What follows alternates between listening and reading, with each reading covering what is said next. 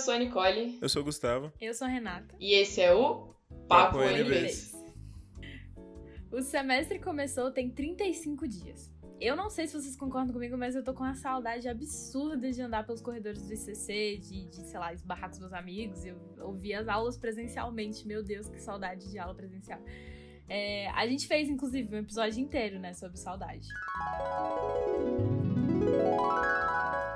Eu acho que as minhas maiores saudades da UNB são passar por todas as pessoas do meu instituto e todas as pequenas salinhas e falar: Oi, tudo bem? Como é que você tá? tá passando pelo ICC Sul e comprar um croissant, encontrar com a minha crush no meio do pátio. Comeu açaí, os 10 pães de queijo por um real do seu binho. De, de ver as pessoas andando, de tomar um sol, indo pra BCE. Eu tenho muita saudade de andar na rua pelas manhãs. Essa liberdade de ir e vir, né, de circular pela cidade é que eu mais Se você quiser ouvir, corre lá no nosso Spotify. Mas o episódio de hoje não é pra gente extrapolar nos sentimentos saudosistas. Nesse episódio da série UNB em Casa, a gente vai falar um pouco sobre como está sendo o semestre remoto na prática. Tem muito projeto que teve que fazer processo seletivo e reuniões à distância. E empresas juniores, por exemplo, ainda têm que entregar demandas e treinar seus membros. É, alguns alunos também estão sendo monitores e têm que lidar com novos desafios para auxiliar os professores na produção de videoaulas e auxiliar também a turma a manter contato com, com o professor. É, além disso, tem o pessoal que está precisando formar e está fazendo TCC à distância. Além disso, o resultado do edital do PIBIC 2020-2021 saiu esse mês. Isso significa que muita gente vai ter que fazer pelo menos os seis primeiros meses do plano de trabalho virtualmente, sem poder ter reuniões pessoais com o orientador ou com os grupos de pesquisa. Pode ser meio difícil.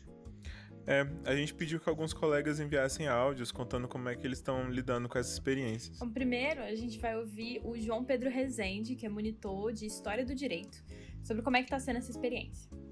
Meu nome é João Pedro Rezende, tenho 20 anos e estou no terceiro semestre de Direito na monitoria de HD. Particularmente, está sendo sim uma experiência bem tranquila, apesar de ter ocorrido um aumento de funções do monitor, que vão de disponibilidade no WhatsApp, ter que saber mexer nas plataformas que o professor dá aula ou disponibiliza material, orientar alunos que tenham eventuais dificuldades, ver as aulas, anotar presença, é, ajudar o professor caso tenha algum problema técnico, entre outras coisas. Né? As funções do monitor nesse período elas vão aumentando conforme os problemas surgem e a gente tem que estar tá sempre pronto para aprender alguma coisa nova e solucionar os problemas de forma rápida. Bom, também é fundamental que os, quem, quem esteja cursando a disciplina entenda que é uma experiência nova para a gente também e que a gente está dando o nosso melhor para solucionar os problemas. No meu caso particular, as pessoas estão sendo bem compreensivas e a experiência está sendo bem positiva de modo geral da monitoria nos tempos de pandemia. É, deve ser muito difícil ter ser, ser monitor à distância assim, porque a demanda de, de trabalho para ter que responder as pessoas deve ser muito mais alta. Ainda ter que ficar aprendendo a mexer na, nas plataformas e tudo mais.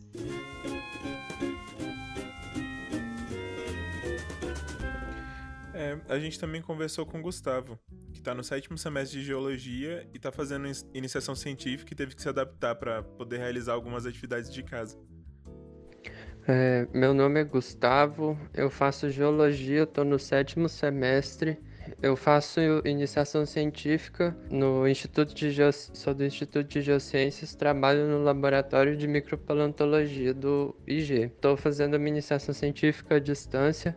Tive que me adaptar devido à pandemia para poder fazer algumas coisas é, da minha casa mesmo, já que está proibido a presença dos alunos na UNB, né? As coisas que eu tô tendo que adaptar é eu não tenho todos os resultados ainda do é, pro meu relatório final que é, vai ser entregue agora no final do mês. Interrompendo o Gustavo rapidinho para falar do que o Proic prorrogou o prazo de entrega do relatório final e do resumo do BIBIC. Agora o prazo é dia 4 de novembro. E com os resultados que eu consegui até agora, eu vou fazer a minha, o meu relatório com base no que eu consegui fazer antes da pandemia e nas pesquisas bibliográficas que eu consegui fazer da minha casa mesmo, é, para poder ter algum resultado, alguma, pelo menos a introdução, o desenvolvimento eu estou conseguindo elaborar enquanto eu estou na minha casa, mas os resultados estão parados. Está é, tá sendo muito complicado fazer as coisas à distância por vários motivos. É, eu uso microscópios que só tem lá no laboratório, né, do Instituto do Laboratório de Micropaleontologia. E como eu tô tendo que fazer é, um trabalho de tirar, eu precisava ter as fotos do meu material que eu ia tirar com os microscópios, eu não posso estar lá no laboratório. Eu estou usando as fotos que eu tinha tirado no começo do ano é, para poder conseguir ter algum produto, né, no alguma, algumas imagens que eu já posso tentar usar como referência na minha, nas minhas descrições, nas minhas, na, na, até para minha discussão também. É, a minha sorte é que eu ainda consigo conversar é, com o meu orientador pelo, é, eu tenho o contato dele e mais ou menos de todo mês a gente é, tem reuniões né, para discutir como está o andamento da minha pesquisa. Ele me já deu as orientações finais para elaboração do relatório e eu estou correndo atrás porque o tempo já está acabando. Apesar de eu não ter tantos resultados, eu vou enviar o meu relatório é, mesmo assim. É, eu acredito que nas, nas considerações finais, que todos os relatórios de iniciação científica tem uma, uma, um último tópico, né, lá nas conclusões, eu vou provavelmente ter que justificar é, devido aos acontecimentos, né, de não poder estar presente na UNB que eu não consegui todos os resultados. Acho que para esses projetos de iniciação científica que tem relação com laboratório, mais ciência da natureza, o pessoal está sofrendo um pouco mais, né, para terminar é, pro pessoal que tá começando um projeto agora e que acabou de passar nesse edital que a gente falou, que saiu esse mês, não entre em pânico. Tipo assim, a, a minha dica é cola com os orientadores. Cobra esse contato direto, fica fazendo reunião, enche o saco, pede o WhatsApp. Tem que ser assim, que nem a Nicole, entendeu? Colar no, no, no orientador. é, mini metas, assim, são essenciais para você conseguir andar com o projeto.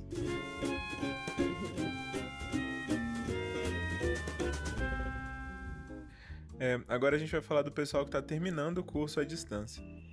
A Rivka é aluna do serviço social. No início do ano, a minha orientadora, que eu já conheço, né, que eu já tenho contato e aproximação é, de outras disciplinas, inclusive estou fazendo uma disciplina de educação agora com ela.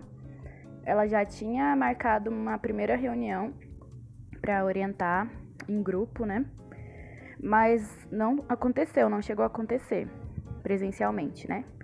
Mas ela é uma pessoa muito dedicada e presente, então o contato com ela é super rápido e acessível. Isso tem facilitado muito. Bom, os nossos encontros estão sendo por pela plataforma Teams e não acontecem todas as semanas, são de duas em duas semanas, então dá para ter um, um descanso, assim, um alívio.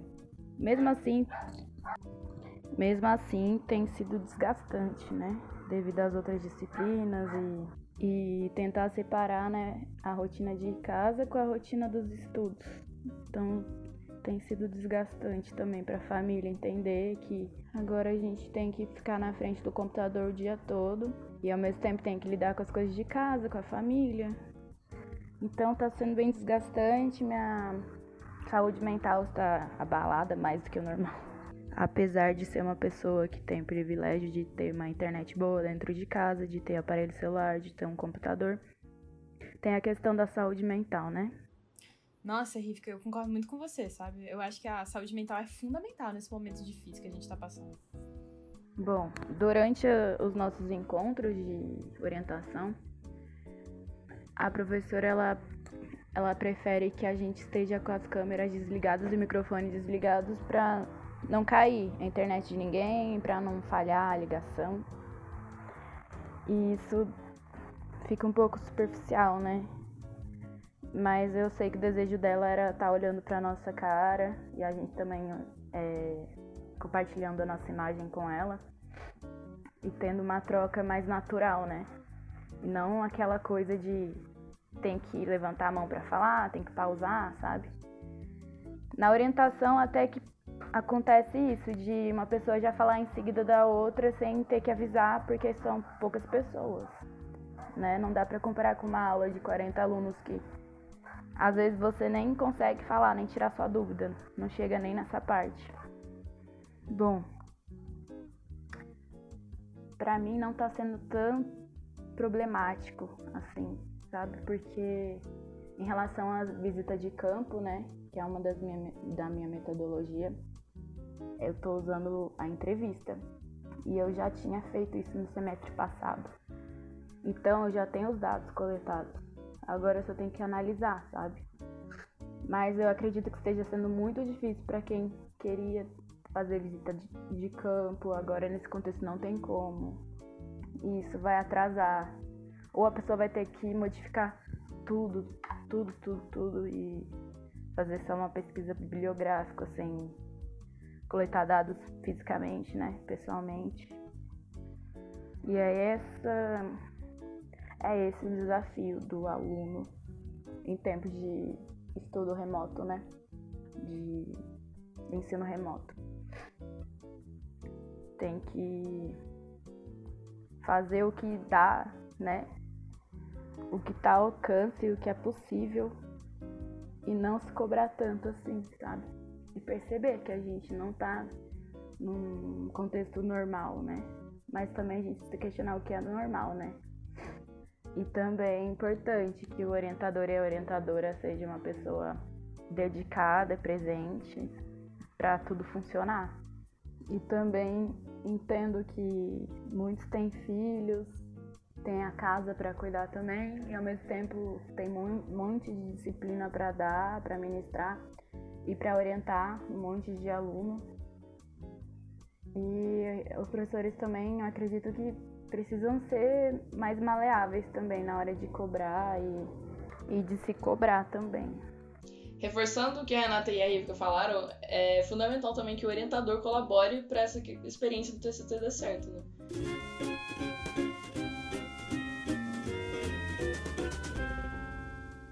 Agora vamos falar um pouco mais sobre como os projetos estão se virando no semestre remoto.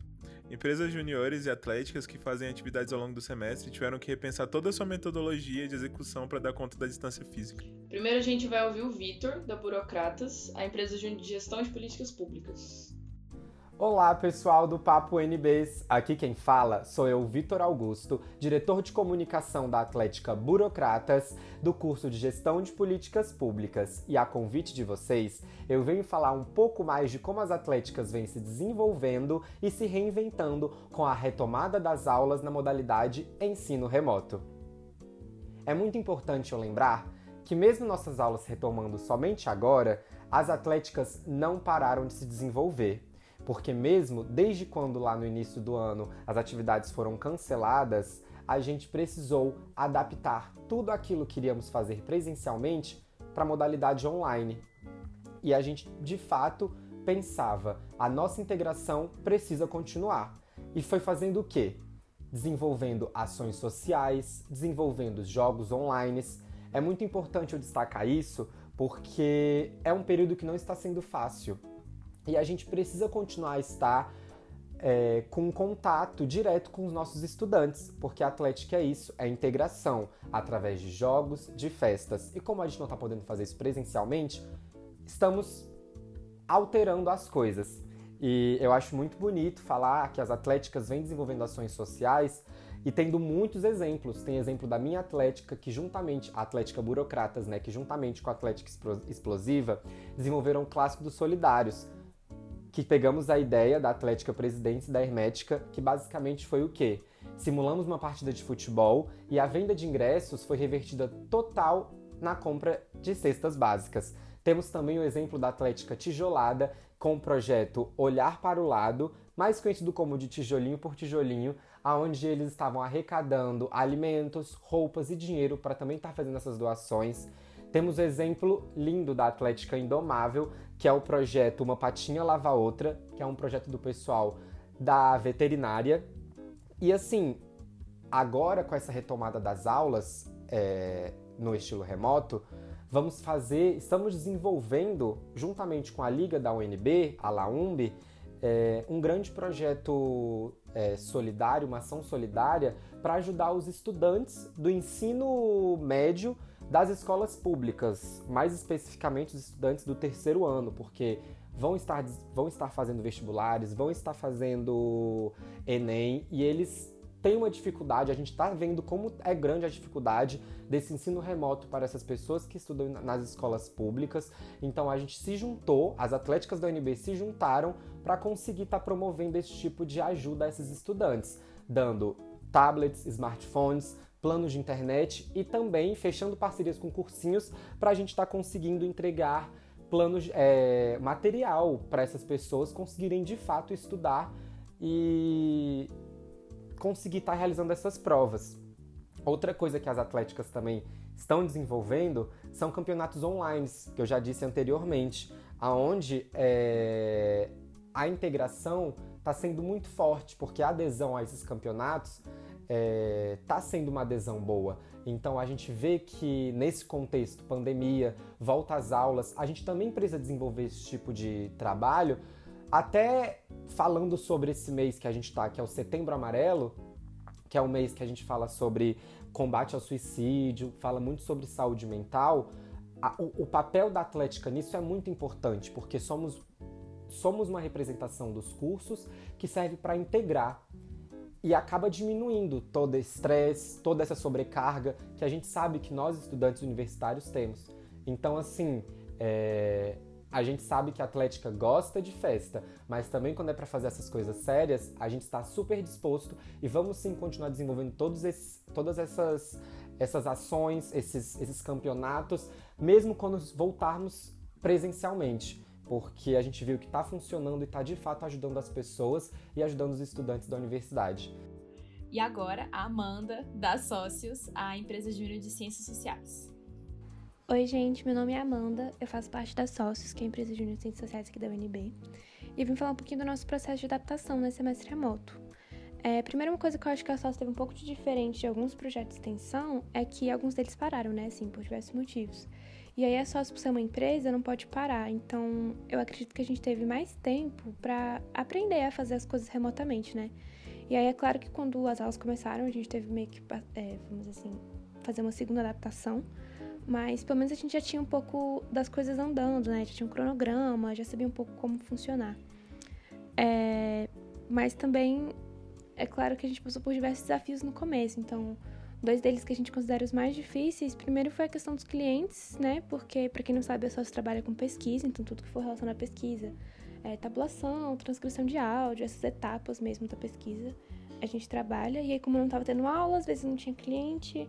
É, quando tinha cliente, era um pouco mais difícil a comunicação e a divisão de trabalho, já que a gente não estava se encontrando. Então, isso é um pouco complicado no começo. E a outra coisa que, assim, né? Pandemia. Então, tava um clima difícil, que é totalmente normal dentro da circunstância. E, e assim, como assim também, né? Reunião remoto, trabalho remoto, sabe? No começo a gente não sabia muito bem como fazer. Então foi um pouco difícil de engajar, sabe, de uma vez. Mas a gente já conseguiu passar por isso e agora estamos funcionando plenamente. Deu pra perceber que todo mundo teve que passar por adaptações, né? Tanto o Vitor da Atlética quanto a Amanda da empresa Júnior. E a gente do, do Papo NBs também, né? Inclusive, a gente tá o quê? Gravando esse episódio no Zoom, sexta-feira à noite, todos estamos cansados. Depois de dar errado mil vezes em todas as outras plataformas. é. Risos. Surto.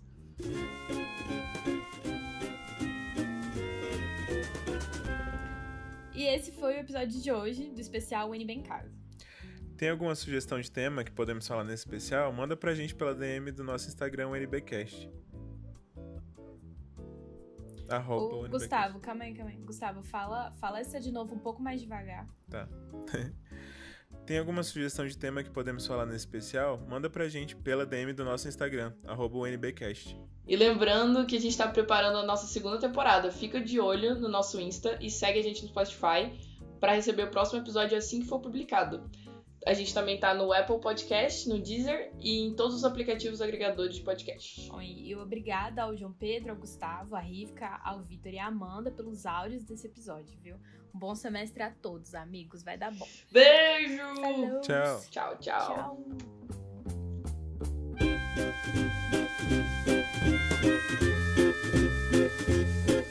Thank